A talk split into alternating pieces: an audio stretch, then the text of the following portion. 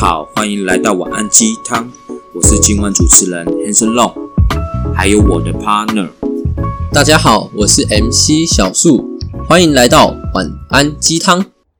大家晚上好，我是今天晚上的主持人 Hanson Long。嗨，我是小树。哎，小树，哟，怎么了？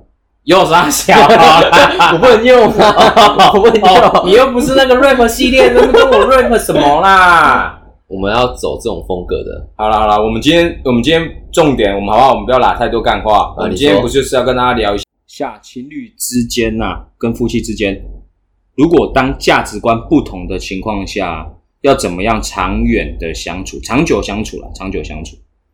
对这个问题，真的充斥我们周遭每一对情侣，好像都会遇到这种关于价值观不合的问题，耶，诶，的确是蛮多的啦。非常多，真的非常多。像我有一个，像我最近啊，就有一个个案，我的客人啊，他们因为安全感这个问题吵很凶。就嗯，我的我有个客人啊，她她其实是一个我觉得还蛮不错的女孩，她的优点其实蛮多的。那她的另一半就是她的另一半就是很像大家的理想型的那一种，就是长得又高又帅啊，然后又会读书，然后十八十八番武艺样样精通的那一种。那 那我的客人就是在相处的过程中啊，诶，有一次啊，就是她男朋友身边就是有两个女生朋友，好像是因为工作上的关系，然后需要跟她有一些接触跟碰面。那她那两个女生客客户就是长得很漂亮，而且长得都是那种网红型的。那当我这个客人看到的时候啊，他其实当下的反应就是。他觉得有威胁感存在，他会觉得说：“天哪，就是怎么他的两个客人长得这么漂亮，然后他们三个人就聊得好像很开心。”他在内心有一种吃醋的感觉，可是他他不太敢把这种感觉告诉他的另一半。那就是这个感觉其实累积解累积久了，累积久了，到后面他就爆发了。就是在有一次小吵架的过程中，他就把这件事情跟她男朋友说，就是他直接跟男朋友说，就是 可不可以不要再跟那两个。女生在一起了，就是不要再跟他们两个有来往了。那她的男朋友就告诉她说：“可是我们是因为工作上的关系啊，这没有办法。”那其实我相信很多很多，嗯，另呃很多很多情侣应该都遇到这个问题吧，就是可能工就是另一半在工作上多多少少都会接触到异性或者是比较好的异性。那通常在这种情况下，我认为啦，没有安全感这件事情。其实会不会是因为自己不够有自信呢？对，那我的客人其实我是我跟他聊完天之后，我是发现他其实真的会蛮有没有自信的，因为他其实优点是蛮多的，可是当他遇到更好，就是遇到别人比他更好的时候，他反而会没有任何的自信，他会觉得说他这些自信好像都是应该需本来就应该要有的，而不是他的优点。那。嗯，他们到后来啦，其实好像也没有真的解决他们安全感的问题。那因为男生，呃，男生后面也是有跟那个我朋友说，可是我工作关系真的是必须要接触到这些异性。那我的客人他就觉得说不能接受，因为他会觉得这样对他而言，他只要一看到他就不舒服，他一想到就不舒服，甚至到他连传讯息。那个叮咚下去的时候，他都觉得应该就是那两个女生，对，所以到后面就是我的朋友，他的他越来越神经质了，对，那他们到后面就因为这样分手了，因为安全感的问题就分手了。那小龙龙，你觉得安全感这件问题真的是要由自己创造呢，还是另一半需要给予？好，先各位厘跟各位厘清一下，我不叫小龙龙，我叫韩生龙。OK，差不多啦。好。那个，我我觉得啦，我我自己是觉得说，嗯，我觉得安全感、安全安全感这个东西呢，我自己是觉得自己给自己吧，因为我觉得很多时候，我觉得夫妻跟情侣之间呢，很会遇到一个很会遇到一个状况，就是我觉得太过依赖对方了。其实我觉得，我觉得应该要依赖的是自己，安全感应该要给的也是自己。就像我觉得，对于我来说，我觉得最大的安全感是来自于经济，因为当你的经济很很充足，然后你也不会被经济有所压力的时候，其实相对的，你的安全感相对的也会自然而然而提高。哦，这就是现在大家现在最近好像网络上都在流行，女人一定要有经济独立嘛，对不对？因为很多还是有很多女生，当然现在很多双薪家庭嘛，可是当然还是有很多女生，她现在还是可能只是单纯的家庭主妇，对啊，她并不是说可能是她自己也有在上班，所以她等于她的收入跟各方面都是需要靠另外一半。对，那其实长久下来会很没有自信、欸，因为你连买个菜、买个什么东西，你都要跟另外一半请款。嗯，都要跟他请求，有时候还要看他的脸色啦。对啊，啊，我觉得像你刚刚所说的这个朋友的这个故事啊，这个例子，我觉得如果是我，我我也会觉得说，他就算在面对下一段感情的时候，他应该要更爱自己一点。对，我觉得其实没有安全感这件事情，会不会其实就是你没有你所谓的生活呢？可能是你没有生活的重心，你没有生活的目标，所以导致你的全心全意都在另一半身上。那我觉得这个样子很容易会造成为了爱而爱啦，对而且我真的觉得啊，要先学会爱自己，才能爱别人。不是啊别人才会爱你，哦，哎、对啊，对对对对对，对吧？对所以我觉得安全感还是要自己给自己啦，千万不要太过依赖对方啊。对你自自己都不爱自己，你真的很难奢奢望别人来爱你这件事，而且爱一个人不是迷失了原本的自己，而是把自己变得更更好。因为当你自己变得更好的时候，别人才会更没办法离开你，对对吧？对最好的枷锁就是这样子。对啦，那我记得你身边朋友好像最近也有人有类似相关的问题，对不对？是类似相关呐、但是这这是比较属于金钱观类的，怎么说哦跟金金钱观？钱有关的。怎么说金钱？怎么说金钱呢？就是呃，有一对夫妻，就是我朋友一对夫妻，对，就是男生比较习惯性是喜欢花钱买东西给自己，花钱买东西给自己，因为他觉得哦，上班都这么累了，对吧？对那，本身上班就很累了嘛，好像要犒赏自己对，又要养家庭，他就想要靠，他就想觉得说每个月薪水下来一定要买东西送自己，对，要犒赏自己一下嘛。当然，这没有什么对错嘛，对。因为每个人舒压的方式就不一样，而他觉得这是他的舒压方式。对，OK，那女方呢，她基本上都是把钱花在家庭跟小孩上，哦，对，就算是有多余的哦，也会干嘛？也会把它存起来。他蛮顾家的，这样听起来，重点是顾家是低是一定的，然后就他是很顾家啦，也不是说一定的就很顾家，而且重点是他也真的很勤俭，他他在他身上你看不到什么很多的新衣服，真的假的？勤俭到这个地步，因为他基本上都都是花钱吧把就是买衣服给小孩子，而不是说可能买衣服给自己。哇，这也太母爱了吧！对，可是而且还有一个重点哦，他们的钱不是共用的，他们钱不是共用的，所以对他们是各自各自用各自的。哦，那我那那我就因为他就跟我分享一个概念说，他就对问我一件事情，就是女方就问我一件事情说，你你觉得就是一个家庭的组成，真的要把经济切分的很干净吗？因为她的老公是没有在告诉她有多少收入的，对，那整个都隐瞒就对了啊。就是因为他觉得不需要告知啊，哦，啊，因为他觉得这本来就是经经济就是属于个体的嘛。对我花钱干嘛要跟你讲就对了。对，那那你那你觉得呢？因因为因为我我跟他分享的是，我是跟他讲说，我自己是觉得一定要有自己的经济没有错，对可是当然在家庭上的开销上是，当然就是互相嘛，不用分得太清楚嘛，对对对，对嘛？但是相对的啦，两方一定都要有经济能力啦，不能只是有一方做承担啦，不然另外一方他压力也会很大。会很大，而且时间久了，我跟你讲，就是如果你真的只是依靠另一半的经济收入，那时间久了，其实你会越来越，你也会越来越丧失自己的生活啦，因为你会没有，你跟外界会没有接触啊，因为你都是在家而已。而且他的，但是他的前提是他们两个都有在工作，哦，他们两个都在工作，是不是？没错，哦，而且呃，两个的收入是差不多的。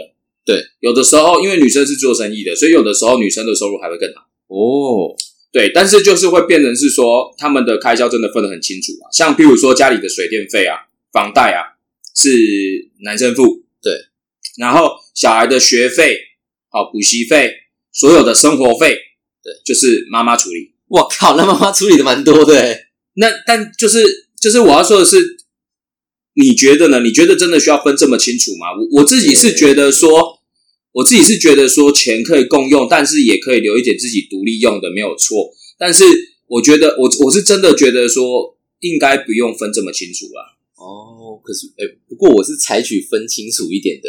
哎，对，怎么说？因为我觉得，我我是觉得啦，虽然在就是不管是在一起还是已经成家了，但我是觉得说，嗯，自己的金钱可以自己去做控管，其实比我觉得自己，呃，我以我自己，我会觉得比较好一点，比较不会那么的拘，不会那么拘束啦。对，不然感觉好像每次我要花钱都要先告知另一方。那如果我要买的东西，另一方他就是不同意，他可能不同意我的兴趣。就像假设，如果我今天是一个。诶，喜欢钓鱼的人，那我想要花，我想要花个几万块买钓竿，哇，那另一半一定受不了的啊。那那我问你一件事情哦，你觉得是应该要先把需要负担的先负担，还是先把想要负担的先负担？呃，我觉得先需要的。对，这边前提是要先负担自己要该负担的部分，你才能负担你想要的部分。所以我觉得重点就是每一个人，就算组成家庭，也可以保有自己喜欢跟有兴趣的东西。对对，只是在于说。只是在于说，你一定要先把，因为毕竟有家庭了嘛，要先以家庭要先以家庭为主，所以你应该是要把应该要非先负担的、需要负担的，应该要先把它付掉。对对对，那剩下有多余的呢？我觉得还是要留一部分，要先把它存起来了。哦，因为很多东很多很多事情你也知道嘛，很多意外啊，像这次疫情突如其来，那如果你没有在存钱的人，那你如果又遇到留职停薪，甚至你没有薪水。那一个家庭当中少了一个人的薪水，哎，那整个生活品质会差很多。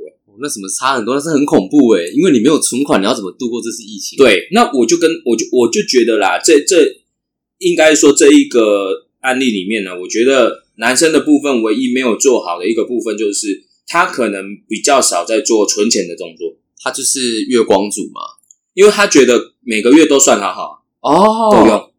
所以他就是完全没有后路的那一种了，有存，但是存的就不多。对，当真正需要问题发生的时候啊，还是需要女生多担待一点。天哪，那这样那感觉听起来，他们他感觉听起来就是女生为这个家付出比较多啊，男生感觉就是没有付出很多哎。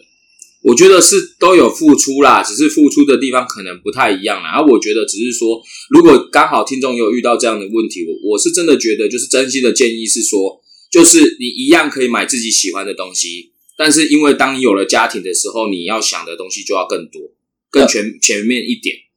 要先替家庭先买任何东西之前，还是要先想过一下，要先替家庭想过一下，然后多留一点钱给家庭。不然像这次疫情来，你就会很挫赛。对我很多朋友都挫赛了。对啊，哎，那像我问你哦，就是说我自己也在想一件事情，就是。因为我是一个喜欢一直突破成长的人哦，对，这样子好像夸奖自己有点害羞。你真的是很不害臊讲这种话，你知道吗？可是我是的确是这样子的人哦。那我想要我我就想要问你啊，你身边有没有这种例子啊？是那种就是一方面他喜欢成长，对，但是另外一方面他会觉得安于现状，这样就很好啦。为什么要一直一定要一直改变呢？一直成长呢？有没有这种例子？嗯，我觉得有，而且很多很多，因为。其实我觉得个人成长这这个问这个价值观啊，在情侣之间其实是一个蛮严重的致命伤诶。因为嗯，你想一件事情，就是如果有一方啊，他一直在成长，那另一方停止成长，这时间久了，我个人真的觉得会分手。因为我曾经有一个案例，就是嗯，他们在一起了，哎，一对夫妻。在在一起的十年，哎，没有，不是夫妻啊，对不起，是情侣啊，在一起的十年，十年也太久了吧？十年真的十年，他们他们从什么时候啊？他们从他们从他们国中到他们大概，哎，我想一下，他们好像是十十五岁在一起的，对，十五岁在一起。那他们十五岁的时候有发生性行为吗？呃，哎，哎，我觉得等下不对，你不要去探讨别人的隐私好不好？就是他们从十五岁在一起，然后他们经，哎。我距离我是我已经很有一段时间没跟他们见面了，大概已经快一年前了吧。那我最后一次跟他们见面的时候，他们是大概二十五岁那边。那女生的话，女生她的话是二十四岁。那他们在这段感情中啊，就是一开始男生其实男生是那种工程师啊，工程师。那他他好，我没记错的话，他好像是在台积电工作的。如果我没有记错的话。反正就是他的年薪其实是蛮高的啦，他们年薪是有破百的。那他们好像在在一起第五年之后啊，就是男生年薪就是好像破百了。那破百那个当下，其实男生就跟女生说：“哎，我觉得我可以养你，不一定要工作。”那女生听到之后，她其实她一开始是觉得蛮爽的，但她也会觉得很害怕，所以她就把这个消息告诉我们身边的人，问我说：“哎，你觉得我要不要给她养？”那我那时候给她意见是，我是觉得说不至于到需要给他养啊，我觉得你还是可以赚钱，但你可以把他每个月想要给你的钱存下来，当你们以后旅游基金，或者是每个月的每个月的吃大餐、买礼物，或是。多买点有仪式感的，甚至你可以把它存下来。以后如果真要买房子的话，我是觉得不带比较不不需要说就是真的不工作。但那时候我跟他聊完之后，他还是因为他身边还是有很多朋友是属于比较爱玩的，所以他还是听他身边朋友的意见。最后他还是选择不工作。那就一然后这大概这个日子过了大概三年四年了之后啊，他们公司来了一个女同事，那个女同事。她跟我形容的是，她说那个女同事她很拼，超拼的，很像当年的她。我靠，她跟我形容说当年的她呢，我我那时候听到她讲这句话的时候，我就觉得有点不太对劲的。那那时候我就问他说，那所所以呢？那他就说他他看他那么努力，他不想要他他想要帮助他啦，他想要帮助他可以更快的爬上来。所以在工作上的时候，他们都就会有比较大的互动。那在工作上有很大互动的时候，他们就会去聊天。那聊一聊，发现说，哎，干，好像价值观很合，哎，而且想要的东西都一模一样，真的不夸张。他那时候直接跟我叙述一模一样。那后来他好像因为这件事情之后，嗯，隔了一两个月吧，他回去的时候，他就有跟他老婆讨论，就是成长这件事情。他就有去跟老婆说，我觉得你都你这几年都没有成长，我好像不能开，我好像不能接受你了，对。所以他们是结婚了，他们还没结婚，他们那他们是他们是正要结婚，快结婚啦。可是那个他呃那个男生就是在快结婚的那前几个月的时候遇到一个很棒的女同事，然后他就开始慢慢的回归正常。他就是呃，因为他在他人生当中他没有遇到一个这么跟他这么拼的女生，所以他现在遇到了之后，他反而重新思考一下，说：哎，我是不是真的比较配这一种的？女生，所以他回去跟他老跟他的另一半讨论这个问题，说：“哎，我觉得你好像这三年来都没有成长，我觉得这样，我觉得你这样不行。”那女生有在工作吗？女生没有啦，后面女生没有，女生就给他养了三年。对，男生一个月可以给他五万块，你觉得爽不爽？所以啊，我觉得啊，我我听出了一个端倪，我们在这边要 要征求陈阿姨跟王阿姨，没有，我听到了一个端倪，什么端倪？你知道吗？就是。我发现一件事情，就是说，其实这个男生挖了一个洞给他自己跟他老婆跳。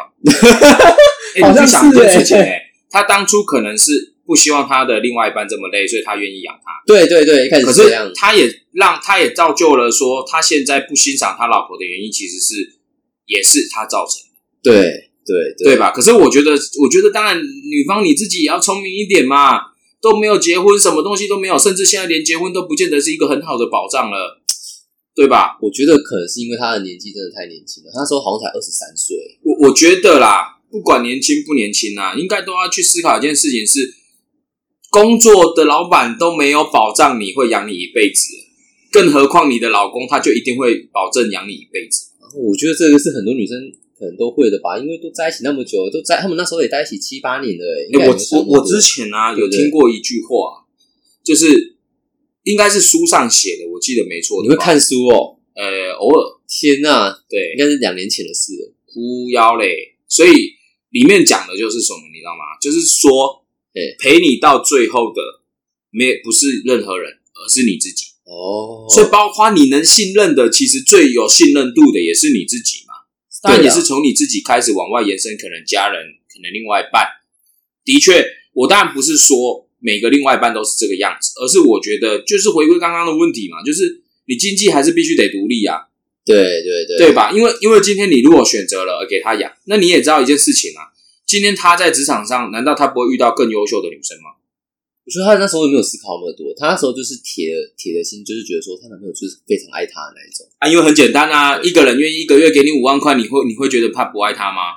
如果有人可以这样给我的话，我应该我不会那么容易受诱惑。没有没有没有没有，我还没有那么容易受诱惑，而且不是出卖我屁眼好吗？我很直，好像不是重点，那不是重点。那我跟你讲，他们接下来结局更妙了。他们接下来结局就是好像又隔了两个月之后，就是因为呃，她男朋友在职场上就是跟那个女同事就是互动越来越多嘛，那就越来越合，越来越合。最后好像隔一两个月吧，我就听说他们分手了，然后好像是男生提的。然后那时候分手原因就是说，我觉得你都没有成长，我觉得这样下去不行，因为我觉得我想要的感情不是这种样子的，所以他们最后就分手。然后女方那时候就很生气，然后女方把这个消息告诉她身边的闺蜜，包含我，然后就就是要我们评评理这件事情。我当时听完的时候，我是当下听完的时候，我是真的觉得说干。也真的很瞎，因为我想说他应该是会结婚的啦。对我们想说红包都准备好了，啊，但没发没想到会发生这件事情。那女生那时候就是告告诉我们这件事情，然后就说的是就是到底是谁的错啊，怎样怎样的。那其实我我是这么想啦，我是觉得其实两方都有错。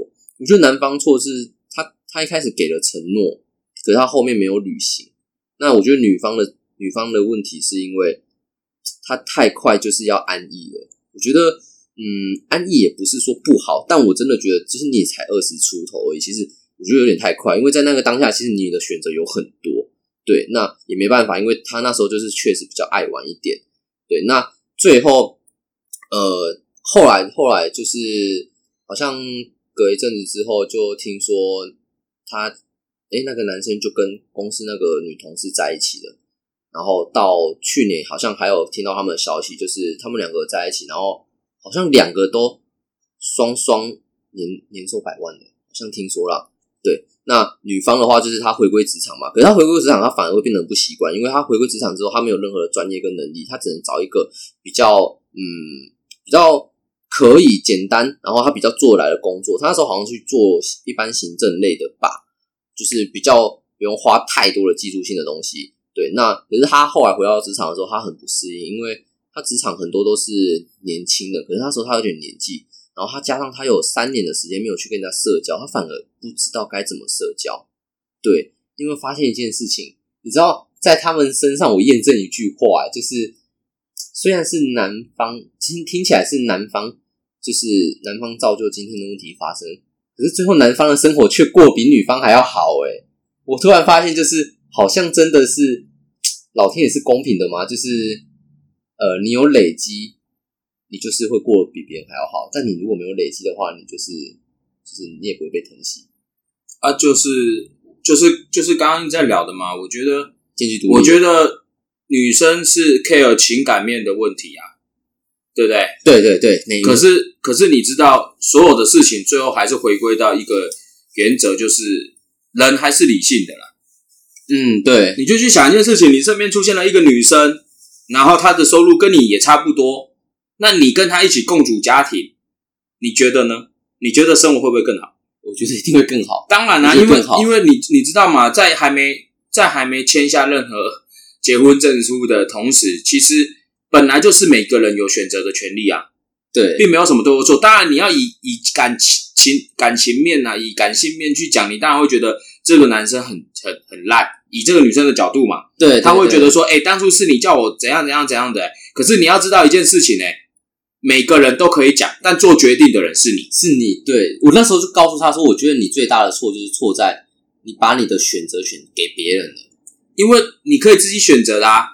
可是你决定，你选择相信他，那所有的事情，呃，我我我的认为是这样子啦。每一个事情，每一个选择都是有风险的，对，没有绝对的对或错。你真的要自己学会。而且说说个坦白的一件事情是，你选择了投资了，他说的他说的这句话，就像你买了一只股票，那他也让你赚了五年啦，你也的确五年没有工作啊，三年啊，三年。哦，三年没有工作，对啊，你也的确三年没有工作嘛，所以你还是你还是的确有享受到三年的不用工作的好生活嘛。我觉得其实享受蛮多，那三年加起来，其实他应该也是花了一百多万有喽。啊，我觉得花多少钱不是重点啊，是我觉得你选择了什么，你会获得到获得到什么，你也会失去些什么。对啦，这是很正常的嘛，没有一定没没有全盘都是你拿到啊，那全盘都是你拿到，那这样子也太不公平了吧？嗯，所以本来选我我的认为是没有什么事情是绝对对或错，感情也是一样。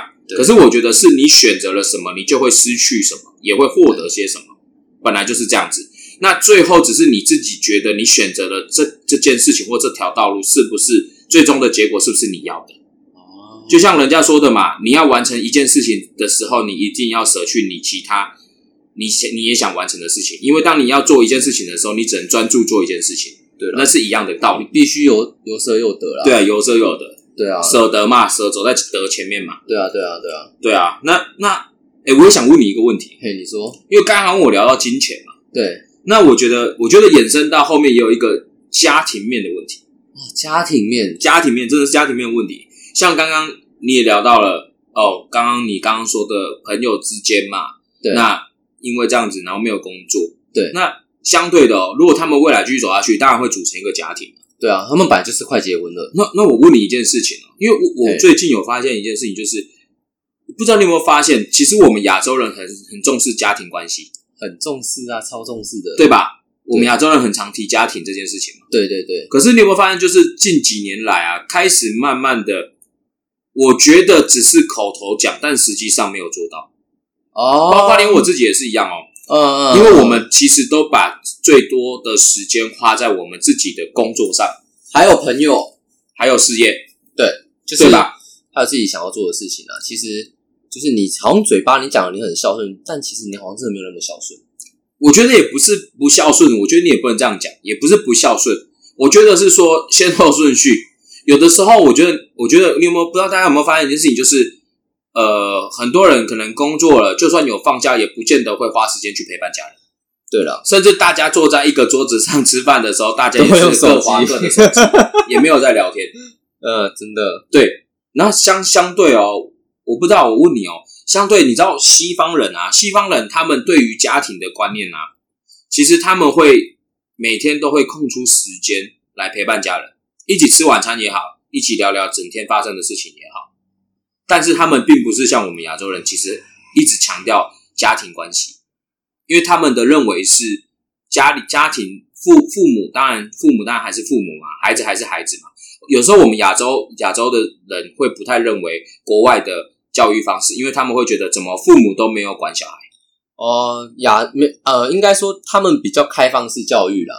对，可是你有没有发现一件事情，就是其实反而他们每一个人很独立自主，呃，好像是自己都会去负担自己该负担的事情，对对吧？而且他们的生呃相处关系也蛮好的，嗯，对对。我有发现一件事情，就是他们就像他们后来就很像朋友一样，哎。哦，而且他们不会互相束缚跟捆绑，呃，可是我会彼此尊重。对，有有像我最近就有发发现一个状态，就是我觉得我身边的朋友都有遇到有一些有遇到一些问题，就是爸妈都会觉得说，有一些爸妈啊会觉得说，啊生儿子啊，不是就是养那个叫什么什么什么防老养儿防老啊，养儿防老就是养儿子就是。为了就是说，之后如果怕自己老了之后是要有人可以照顾的，对这一辈好像比较还好啦。上一辈的人好像有这种感觉，就是他会觉得说，就像我阿公阿妈会觉得说，阿里不生囝啊，阿里要老啊，上没咖喱叫狗。哦，哎，可是呃，你是你你们家哎，你们是这样的哦，我们是传宗接代的问题耶。我是没有传，我是当然拿过阿妈也会希望我们传宗接代嘛。对啊，我们反可是他就有跟我讲过一件事情，就是啊，你你如果老了啊，你没有小孩子，那谁来照顾你？嗯可是我觉得这样子，其实我觉得这样子有点像是情感勒索、情绪勒索。我觉得这样感觉好像就是你硬要就是要后辈去承担你的事情。对啊，所以我真的觉得说，我我是觉得是这样子的。我我跟大家分享，我但我没有觉得什么东西对与错。好好讲哦，好好讲哦。只是因为刚好突然间刚刚聊到金钱，又聊到这之间的关系，就突然间让我想到家庭。因为我比较渴望，我应该说不是渴望。我比较喜欢的家庭模式是我，我觉得自己每一个人把自己该过的生活过好，对，然后自己也要懂得多花些时间陪伴家庭，对吧？陪伴家人，你觉得这个时间要怎么做？我觉得时间要怎么抓是，其实大家都有放假的时间，对，只是放假的时间你有没有规划给家人？嗯，因为有的时候就算你放假，你也宁可飞在家也不出门，对吧？因为你如果没有跟父母住在一起的啊。有些当然啦，因为像有些是住在北部嘛，可能就没办法。可能他他他就会觉得回来南部很麻烦，那他就可能就不回来，可能一年只回来一次。像我身边就有朋友是这样子啊，他去北部工作嘛，那他就觉得回来要花钱啊，那他就觉得说，嗯，那就是回来看家人的时间就大概过年的时候回来就好，就回来就好了。哎，可是我觉得这样子其实，我觉得这样子的家庭观念，我也不是说不好，只是我觉得如果可以的话，其实你知道家家人会老。他有一天会离你而去，那为什么不要多花一点时间给家人？嗯，对吧？因为反而反而男女朋友关系，如果你今天你的女朋友或你的男朋友一个在南部，一个在北部，我跟你说，每个月花一次高铁钱都愿意。我跟你讲，不是每个月每个礼拜都愿意，好不好？对啊，所以我觉得，我觉得真的是真的是不一样啊。然后我我也觉得说，我觉得说家庭关系跟家庭的观念，我觉得就是跟大家分享，就是我觉得我们不应该谁去控制谁，对吧？应该是给每一个人有自己想要生活的空间，做自己想要做的事情。对了，对，是吧？因为我觉得有的时候我们的父母可能也会给我们很多的压力。额外给我们额很多的压力，可能他们自己也没有发现，就是他们会希望自己的小孩长成什么样子。对，我觉得这有这也跟他们以就是他们的上一代也是这样传承下来有很大的关系耶。可是我真的觉得现在我们啊，我们我们这种年轻人啊，我们大家一定都是希望做自己想要做的事情。当然，当然，而且因为毕竟现在有很多新兴的产业，其实。很多我们我们的长辈是没有办法接受。哎，真的，我跟你讲，如果你回去跟你爸说是，哎爸，为什么这 YouTuber？哎，烈红怕死哦，因为大家还是觉得公职人员铁饭碗最好嘛。对啊，他会觉得就是哇，你这你你你做，应该说他会觉得说，因为在他的人生当中，他没有经历过这件事情，所以他没有办法告诉你说走这条路好不好，他只能告诉你他所走过的，他所走过的路跟他所看到的路，所以他才会他。在他的心中，他会认定我看到跟我所听到的才是最好的。我没看过你听，我没看过你的，我也没听过你的产业，所以我觉得那个就是虚的。所以我真的觉得还是互相尊重，我觉得要沟通了，要沟通。我觉得互相尊重啦，就互相尊重每一个人的选择嘛。因为有一些家庭真的就是比较开放啊，那怎么办？如果爸如果爸妈就是不支持你，那怎么办？当然就是沟通嘛。可是我觉得你也要坚持你自己的选择啊。因为我觉得，如果连你都不坚持你自己的选择的时候，还有谁会支持你啊？你哎，你有没有发现，就是有有时候，有时候就是，如果你在跟朋友聊这件事情的时候，朋友反而会告诉你说：“可是你这样坚持你的选择，不就是让你爸妈伤心吗？那你这样真的有孝顺吗？”我觉得你说伤不伤心？我觉得所有东西是谈结果论诶，而且还有一个重点是，你当然不是跟你爸妈吵架，你要慢慢的让他理解嘛。可是你不能因为每一个人，因为每一个人是自主的嘛，是独立个体的嘛。对啊，你要相信你自己眼睛看到去做你想做的事情啊。对，如果如果都要用大家都要用情绪勒索的话，那什么事情都不能做啦。就像你刚刚说的，如果一开开始你刚刚讲的安全感的那个故事，如果女生用这样的方式情感勒索那个男生，那个男生就说好啊，那我就不要去拍了，或者是我就不要去弄做了，那等不就等于他的事业停摆吗？对啊，那而且而且这样会反而变成说，如果他事业停摆之后，他可能又会怪说，哎，那你怎么没在事业上又你的事业怎么就放掉之类？对，我觉得人与人之间、夫妻之间、情侣之间、家庭家人之间的关系，我觉得应该都是要互相去尊重。就算你不喜欢，你也应该要去尊重他的选择。对啊，因为这是他自己的决定，对吧？那每一个人的决定，你要自己去承受你自己的选择嘛。对吧？你要你要自己去承受嘛。那我们身边的人，尤其是最最亲近的人，我们应该要去支持啊。对，应该要去尊重。反哎，你有没有发现，反而就是身边越亲近的讲的话，我们越不想要听。我不是有些人是越不想要听，可是有一些人是越容易被影响。譬如说，他今天想要干嘛，然后可能他爸妈讲了些什么，他又觉得说，好吧，那不然不要好了，不然我爸妈会生气。可是，可是我觉得这样很可惜耶。对啊，是蛮可惜。你看国外的国外的父国外国外国外的教育方式啊，干嘛结巴？因为我真的怕会被干掉，你知道吗？好像我崇洋媚外。可是我不是，我只是说国外的教育方式，它是让每一个就是好像就是小孩子可以自由的发挥自己想要做的事情。我觉得这种感觉很棒啊，你不觉得吗？是没错啦，这样才不会扼杀小孩子的创新能力。但我真的觉得说，就是。没有什么对或错啦，没有对或错，没有什么对或错，是因为我们我被炮轰。我们现在要赶快撇清一下，我们没有跟你们说对或错，我们只是表达我们两个人的观点而已。对，只是我自己觉得我比较喜欢的教育模式是这样，相处模式也是这样我觉得第一个点就是我们收敛一下嘛。第一个点就是我觉得夫妻之间跟呃情侣之间，我觉得最重点的是必须要互相尊重每个人的选择。就像就像我跟我老我跟我另外一半啊。之间也是一样，就是我们也是慢慢在学会互相尊重，因为其实我们的价值观也很不一样，什么叫价值观也很不一样？因为做任何事情的时候，每一个人的想法都不一样嘛。就像看个书，我自己就觉得看个书，一支红笔画画重点就可以。可是他就会想要买很多不一样颜色的荧光笔来画重点，这样打开书看起来才会精彩啊。对，可是我就会觉得这有什么意义吗？可是对他来说，这就是很有价值的事情。我站你老婆那边，我我是认同，我没有觉得不认同，所以我觉得我们人一开始我也会不认同，可是我觉得我们应该要学会互相包容跟尊重。对了，因为这本来就是每个人的选择。对，那当然你说价值观的部分，就是你每一个人当然就要自己学会着一直往上走，往上成长嘛，不然你自然而然会被淘汰，这是很正常的嘛。物竞天择，对，这是很正常的。所以我觉得，呃，情侣之间本来跟夫妻之间本来就是这样子，就是价值观本来就是从小养成，你要人家改也没有这么容易。可是我觉得能做到就是先互相尊重。那当然，最后这个真的价值观真的是完全没有办法磨合的情况下，当然你们。这样子生活下去很痛苦的情况下，当然分开也不是一件不好的事情。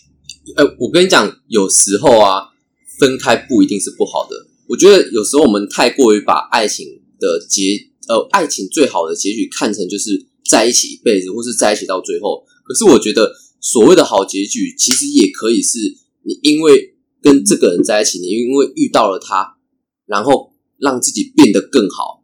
我觉得这也是个好结局。不一定要在一起到最后，而是我因为遇到了你而跟你在一起，而在你身上学到很多东西，然后我也变得更好。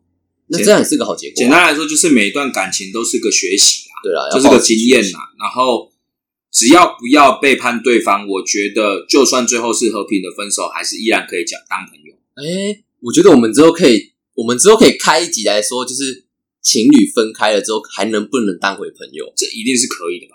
哎你不能这样讲，我跟你讲，很多人真的会跟你说不行，真的没关系。我让我们就是我们在下一次有机会再聊，我们再花时间去收收集身边朋友的那个问与答。对啊，好了，那今天今天我们也不要说一直讲一直讲一直讲，因为人家也是要晚安，人家要睡觉。哎，你确定晚安前听这个东西是可以睡得着的吗？结果人家是中午听。没有啦，就希望大家可以喜欢我们的分享。那我们只是简单聊聊。分享我们生活周遭所发生的事情，然后我们把一些想法跟观念跟你们大家听众们做分享。对啊，那如果喜欢的话，再记得追踪我们晚安鸡汤、滚蛋鸡汤，按要按订阅哦，因为你订阅我们发片的时候，哎，不是发片啊，就是反正是我们发的时候，你才会看得到我们。OK，那希望大家喜欢我们，那感谢你们今天的收听，我是今晚的主持人 Hanson Long，我是小树，OK，拜拜。